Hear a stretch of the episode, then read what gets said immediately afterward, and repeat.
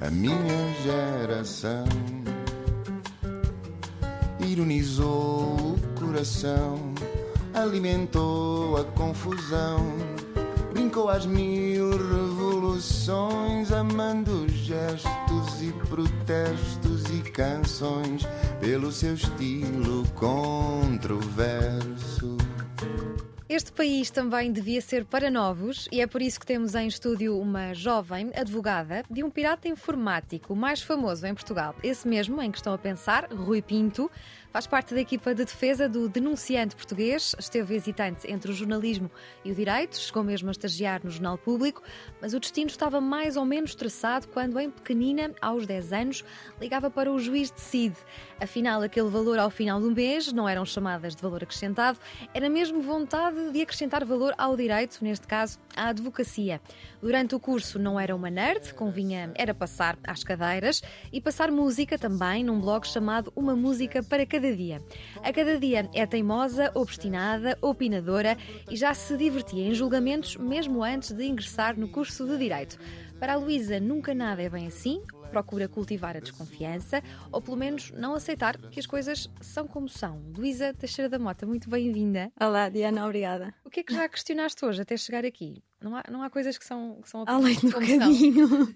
Além do caminho além do caminho no Waze. Achas que é importante ter sempre esse, esse segundo olhar sobre as coisas? Não pode ser um exercício exaustivo? Não, acho que a regra deve ser desconfiar, ainda que depois venhas a aceitar uh, o que era, o que, o que se te apresentou e o que achaste que era a partida. Mas acho que a regra deve ser desconfiar.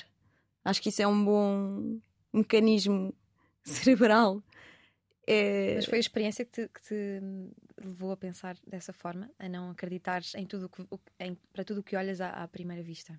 Sim, claramente, não acreditar em tudo o que vês à primeira vista e perceber que as coisas têm sempre duas perspectivas e que mesmo aquilo que tu achas que é mais evidente uh, pode ter um outro lado e é interessante ver os dois lados. Isso ajuda-te bastante na tua, na tua profissão? Sim, ou, embora depois, mais? como como advogada estás num, estás num lado, não é? Convém que o juiz é que veja os vários lados. Tu, como advogada, optas, uh, quando decides se, ser uhum. advogada, optas por estar de um lado, não é? Mas ainda assim acho que é importante conseguires uh, ver, procurares ver o outro lado até para conseguires uhum. desmontar o, o outro lado. Essa questão dos lados e, ou das versões é interessante porque esta é uma pergunta que, que, paira na minha cabeça desde, desde criança e deve parar em todas as crianças que, que gostam de livros ou de séries sobre crimes e, e, sobre advogados. Um advogado tem de acreditar na inocência dos seus clientes para, para os defender? É uma, é uma condição indispensável? Aquilo que o, que o advogado tem de fazer é procurar representar da melhor maneira os interesses do seu cliente, não é? Não quer dizer que se tem que identificar a 100% a clientes de todos os tipos, de todos os uh, géneros, uma pessoa nem sempre defende aquilo que. Uh, ou o tema que mais gosta, ou a, a, situação com que mais concorda ou não. O que é importante pensar, acho que o foco deve ser sempre como é que eu posso representar da melhor maneira os interesses do meu, do meu cliente. Acho que esta, essa é que deve ser a, esse é que deve ser o mindset. Sim. Então, mas tu, para ti não é, não consideras necessário acreditar na inocência dos teus clientes para, para os defenderes? Seja, acho seja que tens que quais forem. Sim, tens que acreditar no teu uh, no teu cliente, não é, não é propriamente uma nem sempre é uma questão de inocência ou culpabilidade, não é? Sim. Uh, mas idealmente tens que te identificar com a ou deves identificar-te com a causa que, que defendes, não é? Mas não, não pode dar-se o caso de apenas se querer minorar uh, os danos ou, ou, os crimes? Há certas situações em que sim, na situação em que roubou, que matou e em que as provas são irrefutáveis e que aquilo que tu vais procurar fazer, se calhar, não é negar o homicídio, mas explicar, procurar as fragilidades da prova, procurar minimizar a responsabilidade do, uh, do teu cliente. Há casos em que sim, queres minimizar uh, os danos, uma vez que é em certas situações é impossível negar os factos, ou nem faz sentido uh, negá-los, não é? Uhum. Para quem não percebe nada disto, e este programa também tem um, um intuito pedagógico, em que é que difere um advogado de defesa e um advogado de, de acusação? Sim. Uh, não existe propriamente esse, cá em Portugal a, a, a distinção advogado-defesa e advogado de acusação. Isto é, tu és um advogado e às vezes estás na parte da defesa, ou seja, és advogado do arguído, por exemplo, em processo de crime, em que estás, um, e portanto estás a defender uh, alguém no sentido que está acusado de crime e nos processos crimes quem acusa é o Ministério Público, juntamente com alguém que é o assistente, que é a vítima. Nesse caso, pode-se dizer que o advogado do assistente é o advogado da acusação, nesse, neste, nesse processo específico. Uh, quando estás a defender o, o arguido, és o advogado de defesa, mas um advogado não é só advogado de defesa ou de acusação, não é? Porque, já já fui muitas vezes, estive a, a representar alguém que está do lado do, do arguido, isto é, que está acusado de uh, ter praticado determinados crimes, e outras vezes estás do lado da vítima. Uhum. E, portanto, és na profissão quer advogado de defesa, quer advogado de, de acusação. E tu achas que os fins justificam os meios? Eu não sei é que. Vamos filosofar um bocadinho. É que. Uh, no geral. Não sei se pretendes enquadrar essa. Não, acho que essa, essa frase é perigosa, não é? Uhum. De os fins justificarem uh, os meios. O que é importante é olhar para os meios e olhar para os fins. Uhum. Acho que é sempre essa ponderação que é preciso fazer. Acho que a frase em si, como quase todos, não sei se é bem um provérbio ou uma expressão, são sempre simplistas, não é? Portanto, uhum. Acho que é sempre preciso ter cuidado com essas, com essas frases. E o que é que tu sentirias, Luísa, se alguém uh, entrasse no teu computador e visse tudo o que tu lá tens? Qual é a coisa mais privada Sim. que tens no, no, teu computador? Um computador, um caderno. Talvez fotografias, família. Sim, quer dizer, mas eu acho que hoje em dia essas coisas, no fundo, para a maior parte das pessoas, para mim, por acaso, que até apaguei as minhas redes sociais, são de facto privadas essas fotografias, mas a maior parte das pessoas, aquilo que é privado e é público já não existe muito, pelo menos as pessoas da nossa geração, uh, têm todas as fotografias no, lá, no Instagram, no Facebook. Sim. No... Tu és ermita. Portanto... No, no caso, as redes sociais uh, diz respeito, disseram-me. Até ficaste a apagar as, as aplicações do telemóvel. Porquê? No Instagram há muito tempo que apaguei todas as publicações que que tinha, porque tive ali um momento de epifania que pensei o que é que eu pretendo com as fotografias, com o facto de estar a expor e, portanto, decidi apagar tudo. Todas as fotografias, mas mantive a, a conta e tinha a aplicação e, portanto, ia lá e via as fotografias dos meus uhum. amigos e das pessoas que seguia. Depois percebi que o tempo que eu perdia lá estupidamente, porque a verdade é que é um vício, é um vício e eu acho que o Instagram concretamente não acrescenta. Pelo menos a mim nunca me ensinou nada de especial, se calhar também tens, não... uma, tens um, um, lado de comunicadora, daí a tua hum, indecisão também entre o jornalismo uh, e o direito e, e, também o facto de escreveres muito bem. Um, as redes sociais têm essa componente de, de partilhares e comunicares uh, com os outros. Sim, mas também perdes muito muito tempo. O que eu sentia, por exemplo, e que me fez apagar o, o, Instagram e mais recentemente o Twitter, mas confesso que depois vou de vez em quando no browser ver. Portanto, apaguei a aplicação, o que faz ir menos, não é? Porque tens uhum. que, não é só carregar lá, tens que te esforçar para ir escrever uhum. Twitter. um, foi mais a perda de tempo que eu acho que, que muitas vezes uh, representa. Se em vez de uhum. estares a ver aquilo, tivesses a ler um livro, a ler uma revista. Tira Sim. tempo e também tira, estás a comunicar ali, interagir ali, mas que não estás a comunicar Sim. com a pessoa que está ao teu lado, não é? Então nada tem que ver com a, com a profissão, com o facto de, de, de seres advogada? Não, não, não tem, embora acho que, uh, que acho que as pessoas têm que ter algum cuidado com, na minha perspectiva, com aquilo que publicam nas uh, redes sociais. O, quer dizer, seja advogados, ainda mais juízes, por exemplo. Uhum. É, acho que é preciso ter cuidado com o que se publica nas uhum. redes sociais. Então, mas como é que te sentirias se te entrassem no e-mail, no WhatsApp ou, ou no Messenger um, para, para vasculhar a tua vida? É, é, claro que é uma pergunta meio provocadora, mas as pessoas me pediram para te fazer. Ah, pediram? Sim. Não sei para que, para que efeito é que me entravam no computador, não, não sei. Não sei uhum. para que efeito a, é a proteção de dados é um tema que te interessava antes de teres um processo como este, como este em, em mãos ou, ou sempre te, te interessou?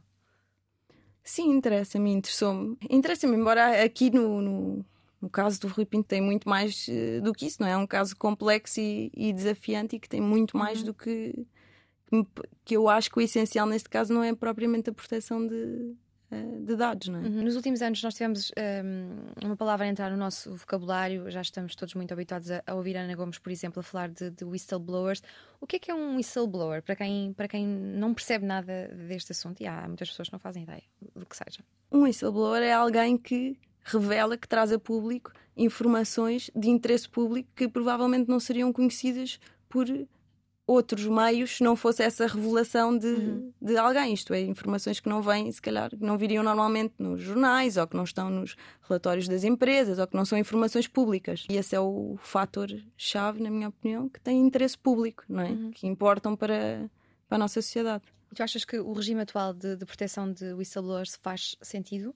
Cá não há tradição, em Portugal não há tradição nenhuma de uhum. whistleblowers, não é? Não existe essa uh, tradição. Cá em Portugal os whistleblowers são os, são os chibos, não é? Ainda está mal visto, tem uhum. a conotação é má, não é? Associada aos whistleblowers, mas cada vez mais uh, na Europa uh, e no resto do mundo, é reconhecida a importância dos whistles. São personagens importantes para a nossa, para a nossa democracia e. Em que país é que sentes um... que, que, que, este regime de proteção está mais, mais avançado? Agora, esta nova, agora uma nova diretiva uh, europeia, não é? Que vem reforçar o papel dos, dos whistleblowers na Europa por exemplo, não é? Uhum. Só, que, e, só que esta diretiva o que vem fazer é estabelecer mínimos, depois cada Estado pode desenvolvê-la e uh, ser mais ou menos ambicioso naquilo que vai fazer no, no seu país. E portanto, nós agora ainda não sabemos o que é que cada Estado vai fazer porque ainda ninguém uh, transpôs efetivamente a diretiva, ainda está tudo em trabalhos de, de transposição. Saíram algumas notícias no sentido de que em Espanha, uh, por exemplo, essa proteção seria maior até do que a que está na, na diretiva, no sentido de abranger mais pessoas dentro e fora de organizações, mas ainda não se sabe. É difícil dizer quem é que neste momento. Vamos ver agora o que é que vai acontecer na Europa com esta. E olha, sistemas como a delação premiada, achas que devem existir em Portugal? A delação premiada, como existe no, no Brasil, acho um bocadinho uh, perigosa. O que eu acho que deve existir, já existem alguns mecanismos uh, na nossa lei, mas não ainda, na minha opinião, suficientemente fortes ou encorajadores. Eu acho que a importância desses, desse tipo de mecanismos é uh, motivar, não é? incentivar quem tem conhecimento dos crimes a confessar e a denunciar e, no fundo, auxiliar na descoberta da verdade e a fazer justiça, porque uh, há crimes que são de prova muito complexa e se ninguém falar, se calhar nunca se vai descobrir nada. Por isso é que é importante haver mecanismos que incentivem. Claro que a ideia não é que o crime compense, não é? Uhum. Mas se houver mecanismos que, que incentivem os agentes do crime ou quem esteja envolvido de certa maneira no crime a colaborar e a denunciar e a confessar, acho que isso vai ajuda a justiça, não é? Achas que há algum crime mais complexo, mais sofisticado do que, do que a corrupção? Há crimes muito complexos, mas a, a corrupção é sem dúvida um, um crime sofisticado porque envolve uh, hoje em dia, por exemplo, as transferências de dinheiros, etc., para paraísos fiscais, então há aquela expressão fleira do à distância de um clique, mas é verdade, não é? E, portanto, e depois uh, fazem caminhos de saltar de contas para contas, e portanto são difíceis, são completamente opacos, são.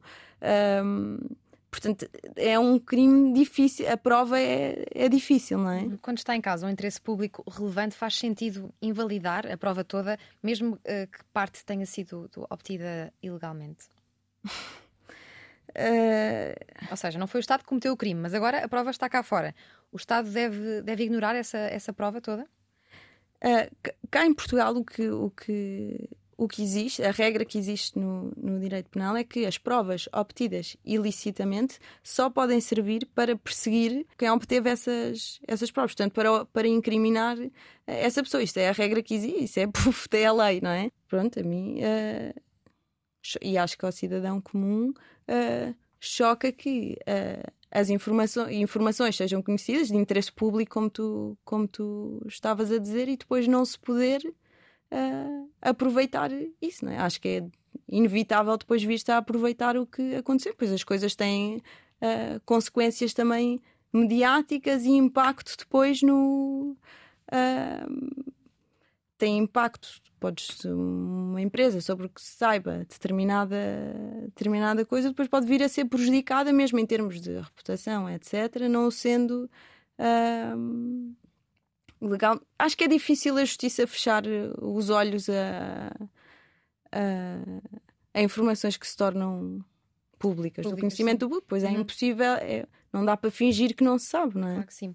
Enquanto, enquanto Estado, eh, achas que estamos a passar a mensagem correta se não condenarmos invasões de privacidade e correspondência das quais uh, resulta a notícia de, de outros crimes? Pois é, que isso eu não posso responder. Podes ver a falar. Sim. Acho que estamos sem estar, estamos a falar Sim. de um caso concreto judicial específico em que eu estou, como tu disseste, e bem na equipa de defesa e, portanto, não. Não podes falar sobre isto. Uh, deveríamos poder entrar em casas onde, onde achamos que estão escondidos papéis que, que revelam crimes? Ou devíamos poder abrir caixas de correio e ler cartas que, que, que lá estão se, achamos, se acharmos que há, há informação de uh, muito interesse público? Eu acho, eu acho que o, o tema não é se podemos entrar e se podemos ir ver, é, é entramos e vimos, e agora? Acho que tem de ser essa a questão. Por isso eu não vou dizer se podemos ou se uhum. devemos entrar em casa de outras pessoas nem abrir as caixas de correio. Mas é, está aqui uma carta que diz que uh, tu mataste uma pessoa, está aqui o teu, uma confissão na tua caixa de correio que diz isto. E, agora, e as pessoas souberam e soube-se. E agora? Que é que se faz a partir daqui? Olha, nós estamos sempre a ouvir que a justiça é lenta. Tu achas que a justiça é lenta em Portugal ou é lenta no geral? É uma condição para se fazer justiça que ela, que ela demore? A justiça, de... a justiça claramente não é célere. A justiça não pode ser uma coisa muito rápida, especialmente em processos uh, complexos. É preciso uh, analisar a prova, é preciso ouvir a prova testemunhal, é preciso. Uh, e, portanto, as coisas têm um certo ritual que é preciso. que é preciso fazer. E, portanto, eu também acho perigoso a justiça ser demasiado rápida. Uh, agora, é evidente que uma pessoa não percebe que põe, um, que entende um processo, uma coisa qualquer, que está durante anos a discutir isso e depois com recurso e etc. Uh, Estar-se 10 anos. Uh, quer dizer, isto não é o, também não é o comum, é 10 anos, mas de facto demora. Se as pessoas acham que amanhã vou meter um processo e que se passado dois meses tem um problema resolvido, não tem, não é? Uhum. Portanto, demora, acho que demora em, em todo lado, não é? Não é só cá em, em Portugal. Em Itália, por exemplo, também o, a taxa de, de, de resposta, uhum. demora nos tribunais também é elevadíssima. Portanto, acho que não é um problema só nacional. Uhum. E o que é que achas que, que, a justiça pode fazer ou de que forma pode mudar para não serem necessárias pessoas como, como o Rui Pinto para conhecermos casos de corrupção e termos acesso a este tipo de denúncias? Deve promover, deve promover canais de, de denúncia, não é? Uh, que já existem alguns, existe por exemplo no site da PGR, é, é possível até anonimamente denunciares uh, uh, crimes de que tenhas conhecimento. Quanto mais transparência uh, houver, acho que isso é o caminho para, para tudo. Por exemplo, para publicar-se todas as decisões judiciais. Existe hoje em dia, as pessoas, a maior parte das pessoas não sabe, mas os, os, as decisões judiciais de tribunais superiores, por exemplo, que é do Tribunal da Relação e do Supremo Tribunal de Justiça, estão publicadas num, num site. Mas nem estão, lá, nem estão lá todas, sendo não se sabe exatamente quais é que são os critérios para para essa publicação, mas não estão lá todas. E, por exemplo, dos tribunais da primeira instância, se tu queres, se quiseres saber o que é que os tribunais decidem em primeira instância, um, essas decisões não estão publicadas. Isso, por exemplo, é um. Eu acho que seria um contributo bom para as pessoas perceberem como é que os tribunais aplicam o direito e fazem justiça. Uhum. E para ti, pessoalmente, é fácil ser advogada num processo com tanta exposição mediática, em que há uma divisão tão grande entre pessoas que veem o teu cliente como, como um herói e outras que veem como, como um vilão. Como é que tu geres isso internamente?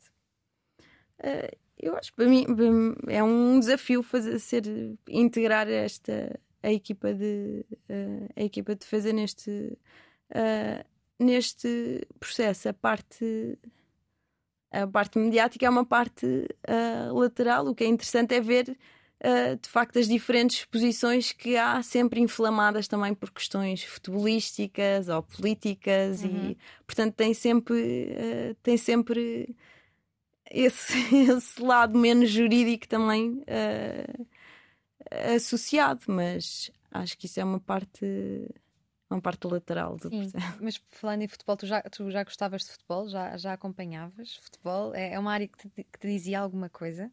Uh, não, não tinha grande tradição de, de, de, futebol. O meu pai não liga. Em minha casa não se vive muito uhum. futebol. O meu irmão sofria imenso quando era mais. porque é do Sporting, não é? E sofria. Agora está melhor. Sofria. Quando era miúdo, sofria imenso. No, lembro dele dar pontapés na porta para chorar porque o Sporting perdia quando era, quando era mais novo. Depois deixou, acho que desistiu, não é? Agora é mais de sofrer. É? Exato. E. Hum, e depois agora está norma, naturalmente novamente entusiasmado com o futebol. Eu nunca, nunca liguei, nunca vibrei uh, muito. Agora confesso que me interessa mais, claro. Como, qual é a sensação de ter o Pinto da Costa como, como maior aliado? Não sei se o Pinto da Costa é o maior aliado. O maior aliado de quem? Meu? Não, não conheço. Achas que um, um, caso judicial mediático ganha, ganha, com, quando tem apoio público de pessoas conhecidas ou, ou é indiferente para, para o processo, para a resolução do processo? Não, para a resolução, quer dizer, o, o, os juízes não julgam, o tribunal não julga os processos com base nem no que sai nos jornais, nem na opinião das pessoas, não é? O tribunal o que faz é uh, julgar, analisar as provas e depois a decidir. Não, não... Portanto, agora, acho é que é sempre interessante a comunidade interessar-se pelos casos que estão a ser discutidos no, nos tribunais. Isso aí uhum. acho que é positivo e eu gosto de ver as pessoas terem uma opinião sobre, sobre os processos e interessarem-se, sim, isso acho que é positivo. E olhando para, para o jornalismo, que quase foi a tua carreira, um dia podes sempre voltar, não sei, mas olhando para o jornalismo e a sua, e a sua relação com a justiça, achas que a nossa comunicação social tem feito uma, uma boa cobertura deste, deste caso? Tem-se portado bem? Eu acho tem-se portado Eu não, quer dizer, a minha relação com, com o jornalismo, eu não tirei curso, nunca fiz, não, sim, sim. não é? Fiz só um estágio no, no público durante os meses e, e gostava, eu gosto de, uh, de escrever. Eu, eu gosto imenso de, de, de, ler e acho que se tivesse ido para jornalismo, uma coisa que eu gostava de fazer seria acompanhar uh, os processos em em tribunal e acho giro. Portanto, Sabes ser jornalista de justiça? Acho muito interessante o trabalho de o jornalismo de, sobre a justiça e, portanto, de relatar quase os, um, um julgamento como se fosse uma série com episódios, não é? Tipo, neste, nesta sessão aconteceu isto, nesta sessão, portanto, eu acho isso uh, muito interessante. Acho, acho que os, os, os, jornalistas fazem um trabalho muito louvável que quando vão acompanhar uh, julgamentos, não é? Porque não, são, não estudaram direito, não é? E, portanto, há ali imensos termos e rituais e uh, procedimentos que não, não sabem nem têm de saber e depois procuram tornar isso interessante para quem lê, não é? Porque se uma pessoa fosse só relatar o que se passa numa sessão de julgamento, seria uma seca para, para qualquer leitor normal. Portanto, Mas acho que. Tu cresceste a fazer uh, uh, telejornais na, na sala. o que é que te encantava no jornalismo? Um, eu gostava imenso, eu sempre tive essa dúvida e por isso sempre duvidei imenso no curso mesmo se, se ia para direito ou para, para jornalismo porque gostava de escrever e portanto isso, acho que isso era sempre o que estava, o que estava atrás, mas uhum. depois também quando era mais nova de facto escrevia uma apresentação de, de telejornais a fingir que Sim. pivô e pronto, os meus pais coitados tinham que assistir, assistir a isso. Mas tu estavas a estagiar na secção uh, internacional do, do público quando eclodiu a Primavera Árabe. Como é que foi viver esse, esse, esse momento numa redação de um grande jornal? E já agora, o que é que foi a Primavera Árabe, para quem não, para quem não se lembra ou quem não, não tenha acompanhado? Sim.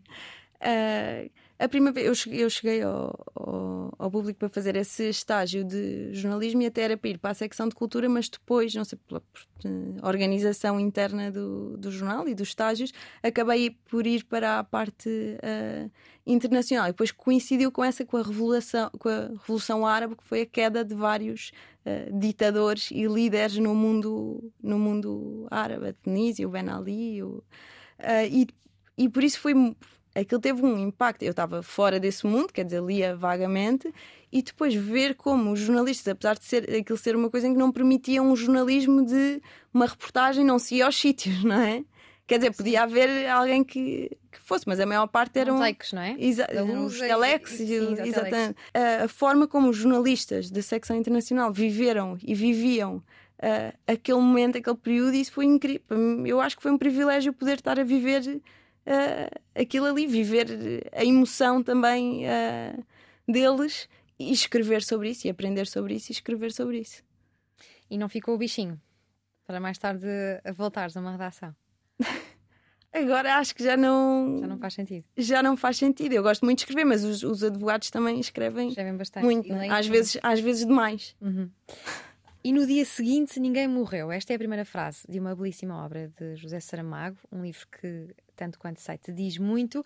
Como é que seria um mundo em, que as, as pessoas não pudessem, pudessem morrer? Pensas muito na, na, na ideia de, de fim, de, de finitude? Um, penso um bocado. Não, houve uma altura que pensava mais, isso me assustava mais. Uh, um, agora já aceitei que faz parte da inevitabilidade de que o facto de estar vivo inevitavelmente uh, exige um fim. Exige um fim. E, mas eu acho, acho que seria assustador um mundo assim, não é? Eu acho que eu gostei imenso desse, desse livro precisamente porque desconstrói a ideia do que parecia ser. Uh, não digo uma solução, mas uh, o, o, uma pessoa pensar que afinal já não há morte e depois percebes o caos que, que isso seria, não é? O assustador que isso seria. Portanto, eu acho que até ler esse livro ajuda a perceber que não fazia sentido, não vale a pena achar que seria melhor não morrer, uhum. até porque as pessoas no livro continuam a envelhecer e, depois o caos todo que era do os Estados depois não conseguiam uh, pagar as pensões, não, tudo o que isso uh, implicava. Portanto, acho que isso eu acho que o livro desconstrói uh, o mito ou a ideia de que seria bom as pessoas não, não morrerem. Uhum. E, quando, e quando somos responsáveis por uma outra vida, que é o teu caso uh, mais recente, uh, sentes que hum, essa ideia de fim, de finitude, nos acompanha mais? Ou não? Eu acho, eu, eu, eu sei que a maior parte das pessoas uh, pensa de, de, de, ter mais medo da morte quando tens filhos. A mim o que me acontece é que deixei quase de pensar isso porque acho isso, não é acho isso impossível, mas. Mas tens não uma nova vida e só vês vida. Exato, só vejo vida e só quero ver vida, não é? Uhum. E portanto procuro não, não pensar uhum. nisso e aproveitar. E olha, no meio de, de, de, desta, nova, desta tua nova tarefa de ser mãe e também da tua vida um, profissional tão absorvente, consegues ter espaço para, para a leitura? Ainda, ainda lês muito, como, como lias quando eras mais, mais nova? Confesso que leio muito mais coisas chatas e jurídicas do que. Uh do que de, de lazer. Portanto, acabo por ler muito mais artigos, uhum. mesmo de, pronto, sem ser jurídicos, mas de opinião ou de uh, assuntos random. De, e confesso que tenho lido muito pouco ou muito menos do que gostaria de. Mas procuras coisas ler, interessantes. Ler, um, artigos relacionados com as áreas em, em, uh, nas quais estás envolvida? Ou, ou Sim, isso também, eu gosto. Eu gosto, eu até tenho um hábito meio nerd que eu, eu vou às vezes àquele site onde há decisões judiciais só para ver o que é que. Não necessariamente quando estou a estudar alguma coisa, mas só para ver o que é que, o que, é que está a acontecer ou que decisões é que houve uh, recentes. Mas procuro ler artigos, quer de áreas que me, que me interessem, mas ou artigos de opinião sobre sociedade ou. Um, ah, mas é isso, confesso por acaso é triste. Tenho lido muito mais artigos do que. Faz parte, faz parte do ofício. Do que quem, livros. quem é que te passou o gosto pela, pela leitura? Uh, em minha casa sempre houve muitos, muitos livros, portanto era uma casa com, estandes, uhum. como aquelas que se vêem agora no, em todas as, as chamadas de. Chamadas de Zoom, exatamente. Portanto, sempre houve muitos livros. Uh, sempre houve muitos livros em, em casa e os meus pais sempre cultivaram muito uh, o gosto pela leitura. A minha família sempre esteve sempre. Eu sei que tens uma relação muito intensa com um objeto chamado Remarkable. Porque é um diário de bordo, é para, para ajudar a tua memória. Já que o tu Remarkable fazes... é isto. Ah, está o Remarkable. Cá está ele. Nem sabia que o tinhas trazido. Bem, de repente. Mas disseram-me que vou fazer publicidade uma, uma relação muito, muito próxima. O Remarkable é uma, é uma espécie. Eu gosto imenso de escrever e de agendas e tudo, portanto, eu nunca tive uma agenda, mesmo o iCal do telefone, o calendário do telefone, eu nunca fui muito. Gostava de ter a minha agenda em papel, tudo. O Remarkable, no fundo, é um caderno, uh, não é um iPad, porque não tem aplicações nenhumas, não tem net, não tem mail, não tem nada. Uh, mas tem notebooks em que tu vais. Uh, escreves com uma caneta? Escreves com esta caneta. Ah, okay. Escreves normalmente e depois aquilo podes converter para texto de computador. E depois a única função para a qual isto tem internet é mandar os textos por, uh, para um e-mail, para o e-mail uhum. que, que mas, quiser. mas podes ter as pastas todas. Podes ou ir com a tua caligrafia ou pedires para fazer a correspondência para texto, que às vezes engana-se, mas se tiveres uma letra legível aquilo faz. Portanto, isso dá-me imenso jeito porque tenho, depois tens as coisas organizadas por pastas. E pronto, uhum. deixei basicamente de usar uh, papel. Tens uma, Nem uma chamada. Um telemóvel. Já não usas as notas do telemóvel, não precisas, não é? Não. Isto está de alguma forma relacionado com a, com a tua, com os teus, entre aspas, problemas de memória quando fazes viagens e, e não te lembras de, dos sítios onde estiveste ou das séries que viste. Eu também tenho, eh, tenho que confessar que também me acontece. Também padeces desse, Sim. desse Sim, eu sou péssima. Mas mesmo coisas que eu tenho gostado imenso, tipo uma série que eu gostei. Pronto, eu lembro-me ali passado dois dias mas depois, mais do que isso, eu já não sei explicar nada. Mas sei que gostei.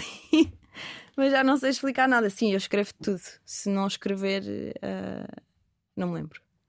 Olha, eu tenho de confessar-te aqui uh, três coisas. Eu também estive entre a Direito e o Jornalismo. E a... Pois eu sei que nós fizemos ao contrário, porque depois também estive a ver coisas e vi que tínhamos feito ao contrário. Fizemos ao contrário. Eu abandonei o curso de Direito a favor do curso de Jornalismo. Também cresci a apresentar telejornais na sala de casa, mais concretamente a ler os rodapés de, de, de, das notícias que apareciam no ecrã. E também adorava o Juiz Decide, esse programa icónico da SIC, só que eu não ligava para lá. Não, nunca liguei. Tinhas mais bom senso, eras mais nunca liguei, nunca liguei para, para programas televisivos que é que tu sentias a ver, a ver o juiz decide? Eu vivia, eu vivia aquilo à séria, não é? Eu Mas tava... em que perspectiva? Na perspectiva de, de, advogado ou de juiz? Não, aí era mais na perspectiva de juiz. De achar que ia fazer justiça a ligar, uhum. a ligar para, um, para a parte que eu achava que, que tinha razão e depois eles punham uns pesos, não sei se era de género, não eram umas barras de ouro, mas punham assim umas coisas, não, era mesmo uns pesos. E havia na balança. Exatamente, havia o martelo, que é um grande mito que as pessoas perguntam às vezes Sim. se os juízes têm martelo ou se os juízes têm Eu achava cadeira. que sim, porque, porque por causa do juiz decide, não é? Que induziu uh, a nossa geração Mas não há, não, há nem, não há nem martelo nem cabeleira. Mas eu acho que aí por acaso estava mais no. Eu, e houve uma certa altura que eu pensei quando estava a tirar o, o curso, e houve uma certa altura em que eu pensei se gostava de, de ir para a magistratura e não para, para a advocacia. Houve uma, uma altura em que pensei nisso. Depois, e depois, como tive a sorte de, como tinha uh, o meu pai na família, que era advogado e que fazia muito uh, tribunal, tinha a sorte de poder ir ver facilmente, ir assistir uh, a julgamentos, não é? Às vezes o meu pai ligava-me, hoje à tarde não vais à aula, não sei o quê, porque tenho um julgamento de ir. E eu lá ia, lá para trás, entrava, ficava lá atrás a ver. E portanto aí dava para perceber, uh, quer dizer, por um lado percebias que não era como o juiz decide, e também não era como os filmes americanos, não é? Era uma Qual coisa é a diferença diferente. entre um julgamento verdadeiro e o juiz decide? Bem, eu já, eu, eu já não me lembro exatamente como é que era o juiz decide. Havia uma audiência, havia uma audiência a explicar os seus casos e depois havia uma espécie de advogado que até era uma apresentadora de televisão Sim. que defendia uh, o cliente e o juiz que no final depois batia com o martelo. Marcelo e decidia. O juiz decide, está decidido. Exato. Uh, sim, é bastante. bastante já nunca, nunca é Já nunca é tão rápido, não é? Não é só num episódio que se, que se resolve uh, um processo. Mas eu acho que no juiz decide até só se ouvia uma versão e outra, não havia testemunha, acho eu. Que não iam lá pessoas falar as testemunhas, não é? Bastava a versão de um e do outro uhum. e eu já não me lembro se o juiz não era assim meio conciliador, pelo menos ele tinha um ar muito simpático. Mas, portanto, é muito, é muito, é muito diferente. É muito Mas diferente. Na, na, tua experiência de, de, assistir a julgamentos, eh, começaste a distanciar-te da figura do juiz e começaste a identificar-te mais com a figura ah. Eh, do advogado? Uh, Afastaste de vez a, a magistratura da tua cabeça, das tuas ambições? Afastei porque não eu gostava uma das coisas que eu pensava ah se fosse uma das coisas que eu me lembro de pensar quando quando estava a tirar o curso e de ir ver julgamentos pensei ah se eu for juíza posso estar sempre no tribunal que era uma coisa que eu achava Estavas uh, atraente Exato, sempre. eles estavam lá sempre tipo tinham julgamentos todos os dias que era uma coisa que que eu achava que, que era espetacular ter julgamentos. Depois vês que é impossível ter julgamentos. Idealmente não tens julgamentos todos os dias, não é? Porque tens de preparar os julgamentos e depois tens outro trabalho que não é só o, uh, o julgamento. Mas como eu gostava do, do ambiente do, dos tribunais, um, achava, via esse lado do eles estão lá todos os dias. Mas, mas depois o que eu. Um, o que eu pensei foi que o juiz tem que decidir nem sempre o que é justo, não é? Mas tem que, tem que aplicar a lei, que nem sempre é a mesma coisa do que fazer justiça, não é? Aplicar a lei ou aplicar o direito não é, muitas vezes, fazer justiça, não é? E o advogado estás a, lá está, a procurar representar da melhor maneira os interesses do teu cliente e a lutar por um lado, tens uma posição. E depois eu percebi que isso me dava mais, achava eu, uh, nunca, não experimentei o outro lado, mas percebi que achava que era o que me, a mim me motivava mais era, ok, tens este lado e tens que procurar defender da melhor maneira uh, esta posição. Uhum. Tu achas que os juízes são independentes nas decisões que tomam? Acho que em geral são, acho que idealmente são, acho que sim, acho que sim, e acho que têm que fazer esse esforço depois também muito difícil uh, de, uh, sendo pessoas comuns, não é? Os juízes têm vida, Têm têm família, além têm interesses, têm, mas uh, têm que procurar distanciar-se, não, não, não sendo já aqueles juízes de, de que vivem numa torre de marfim e que não. os- como é óbvio, eu acho que os juízes têm que conhecer a, a realidade, não podem é depois deixar-se influenciar. Eu acho que são mesmo, no, quando se tira o curso no, no SEG, são. uh, acho eu, ensinados também para se procurar abstrair uh, das pressões que, que há uh, à volta, não é? Mas, por exemplo, às vezes ouvimos, ouvimos muitas vezes que hum, a resolução deste caso hum, vai depender muito do, do advogado que tiveres e o, e o o juiz que calhar neste, neste processo.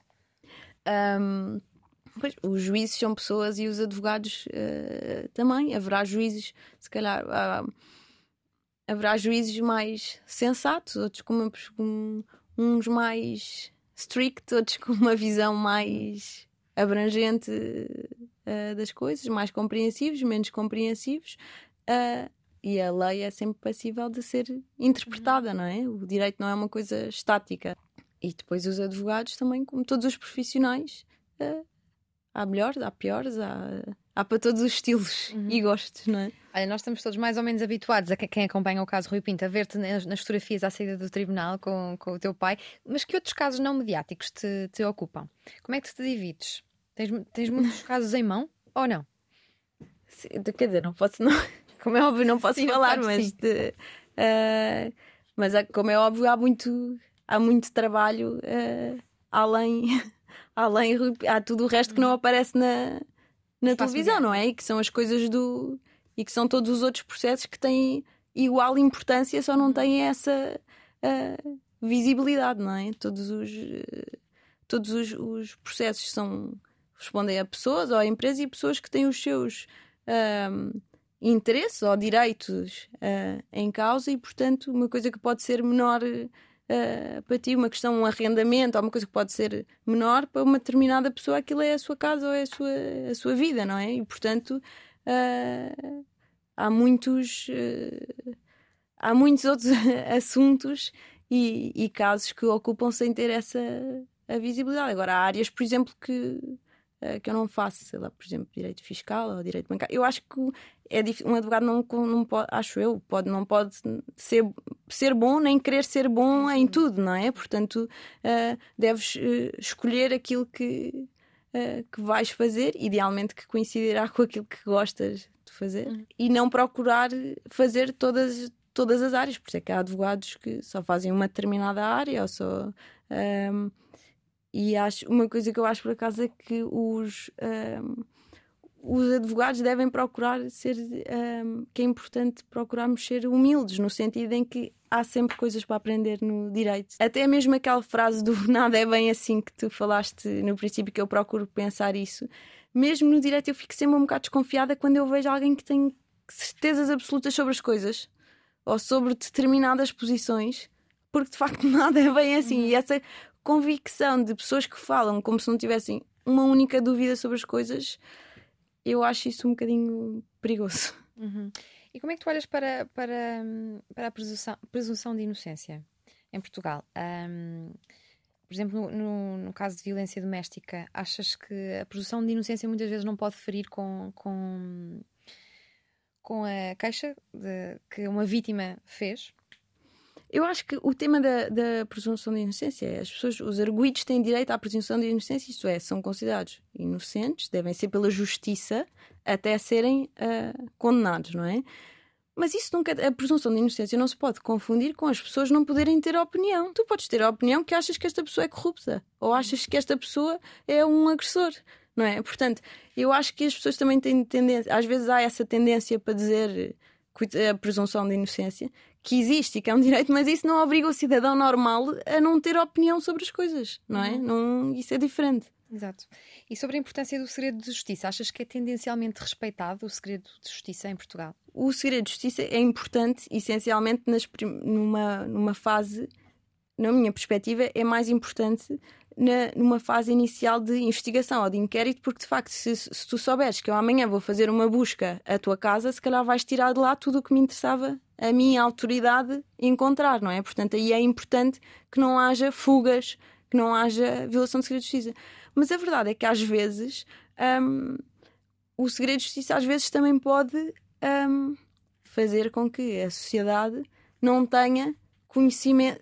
Estar anos, como, como as investigações e os processos demoram muito tempo, não é? Uma fase uh, de inquérito pode demorar, se demorar demasiado tempo, de facto as pessoas não sabem o que, o que se está a passar, às vezes com, com pessoas de, de relevo e de, e de interesse, e portanto a mim nem sempre me choca muito as violações do segredo de justiça. Eu não acho que seja a coisa mais grave que, que existe. Olha, há uma curiosidade quase planetária à volta de Rui Pinto, um, e tento aqui, era impossível não te, não te perguntar como é que o definirias numa palavra ou em poucas palavras? Ele que não dá entrevistas, infelizmente. uh, corajoso. E quem, eh, quem é que tem mais piada lá em tua casa? É o teu pai ou o teu irmão? Teixeira da Mota. Ouvi dizer que o teu pai também tem muita graça. o meu pai também tem muita. Pois o meu irmão foi buscar muito ao meu pai, não é? Ironia, sim. Sim. Uh, agora são estilos de humor uh, talvez diferentes, mas eu gosto muito do, do humor uh, dos dois. E o humor do meu pai também se estende ao lado profissional, por isso também, uhum. também torna a coisa mais divertida. E é mais fixe ser filha do, do, Francisco Teixeira da Mota ou irmão, ou irmã do Pedro, do Pedro Teixeira da Mota? É mais fixe ser filha da mãe. Numa homenagem à mãe que não foi aqui mencionada. tu passas muito tempo uh, com o teu pai a, a trabalhar, vocês dão-se bem em trabalho? Nós temos a sorte, havia imensa gente quando, quando eu saí do escritório onde, onde estava antes e quando fui na sociedade em que estava antes e fui para e fui trabalhar uh, com o meu pai, havia imensa gente que dizia bem, cuidado, o que é que vais fazer? Que horror trabalhar com alguém da família. Eu matava-me se fosse trabalhar com o meu pai ou com a minha mãe. Uh, por acaso eu tive, quer dizer, nunca não sabia como é que, como é que ia acontecer, mas estava relativamente segura uh, de que nos íamos dar bem, porque nos dávamos bem pessoalmente. Muitas vezes falava com ele sobre coisas uh, jurídicas, perguntava dúvidas na faculdade, discutia coisas com ele e, portanto, tinha algum. Tinha um feeling que, que ia correr bem. E o meu pai não é nada. Uh, é muito open-minded e, portanto, eu sabia que é uma pessoa flexível e boa de Ensina-te okay, tipo, não elogio. Sim. Não, mas não é uma pessoa difícil, não é aquelas pessoas que se diz, ai, tem mau feitio. Ou... E portanto, um... e portanto é, eu gosto muito de trabalhar com ele.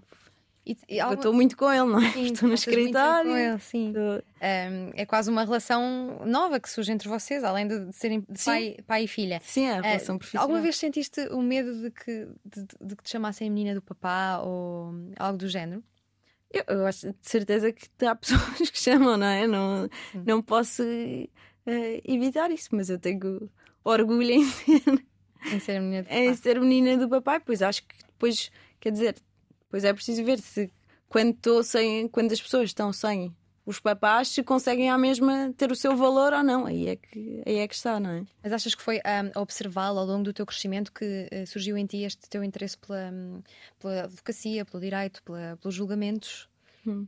Eu acho que sempre. O meu pai nunca me influenciou nada, nunca puxou, nunca foi aqueles pais que tens que tirar medicina ou tens que tirar. Zero, pelo contrário, até que procurou contrariar um bocado. Contrariar no sentido de não incentivar. Nunca quis que eu fosse porque ele era eh, era advogado ou...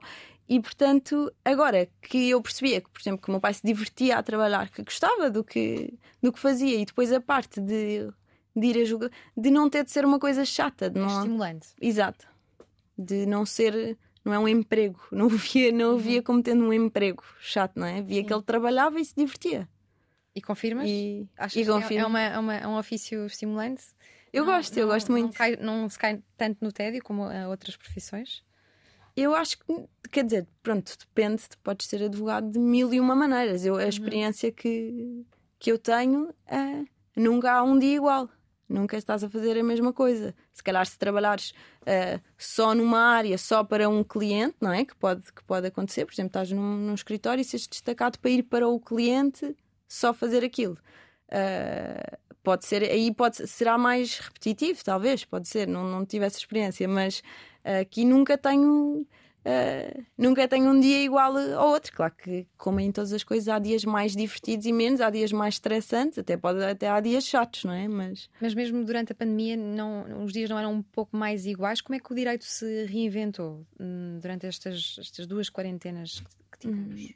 Pois depende das, das áreas do direito, não é? As pessoas continuam a ter problemas e os advogados idealmente existem para ajudar a resolver uh, as, os problemas. O que existiu agora, por exemplo, os tribunais estão parados, com exceção dos casos dos processos urgentes, portanto, os julgamentos de processos normais, por exemplo, em que não há arguídos presos, em que não há situações de crianças em perigo, etc., uh, ah, estão parados, não é? E, portanto, uhum. e os prazos também se suspenderam.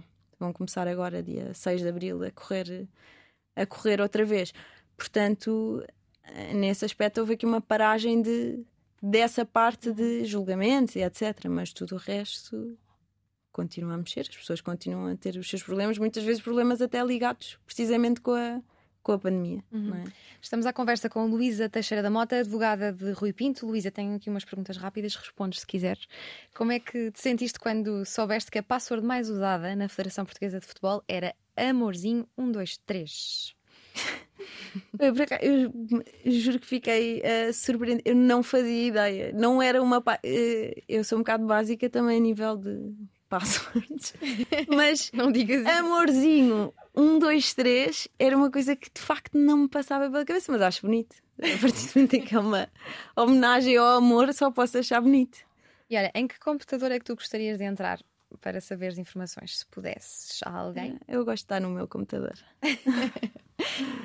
Nasceu, cresceu e viveu sempre em Lisboa, tirando os seis meses de Erasmus em Florença. Escreveu sobre música para o P3, suplemento cultural do Jornal Público, e acabou por cobrir alguns festivais como o Mesh Fest, Paredes de Cora ou a Live. Depois da experiência numa redação, fez o mestrado em Direito Forense, na Católica, e faltava algumas aulas para assistir a alguns julgamentos mais emocionantes. Agora já não procura música nova todos os dias, mas tem em mãos um dos processos judiciais mais interessantes dos próximos tempos que vamos, de certeza, continuar a acompanhar. É da leitura e da escrita, gosta de editar vídeo, foi atriz em vídeos de humor do irmão, Pedro Teixeira da Mota, e tem jeito, podem procurar e comprovar alguns no YouTube. É vaidosa, quase pirosa, segundo o próprio pai, que diz que a Luísa tem um gosto excêntrico. Os amigos dizem que, ao mesmo tempo, é meio hippie. Eu diria também que é empreendedora, já que, segundo sei, vendeu granola durante algum tempo, e uma ótima granola, diz por aí. Agora também é mãe, um projeto para a vida toda, e recentemente estreou-se como comentadora no Porto Canal. Estou certa de que em breve vamos continuar a ouvir a Luísa Teixeira da Mota a falar sobre justiça com toda a justiça. A Luísa que nos fez companhia na última hora na Antena 3 e na RTP3. O que vamos fazer?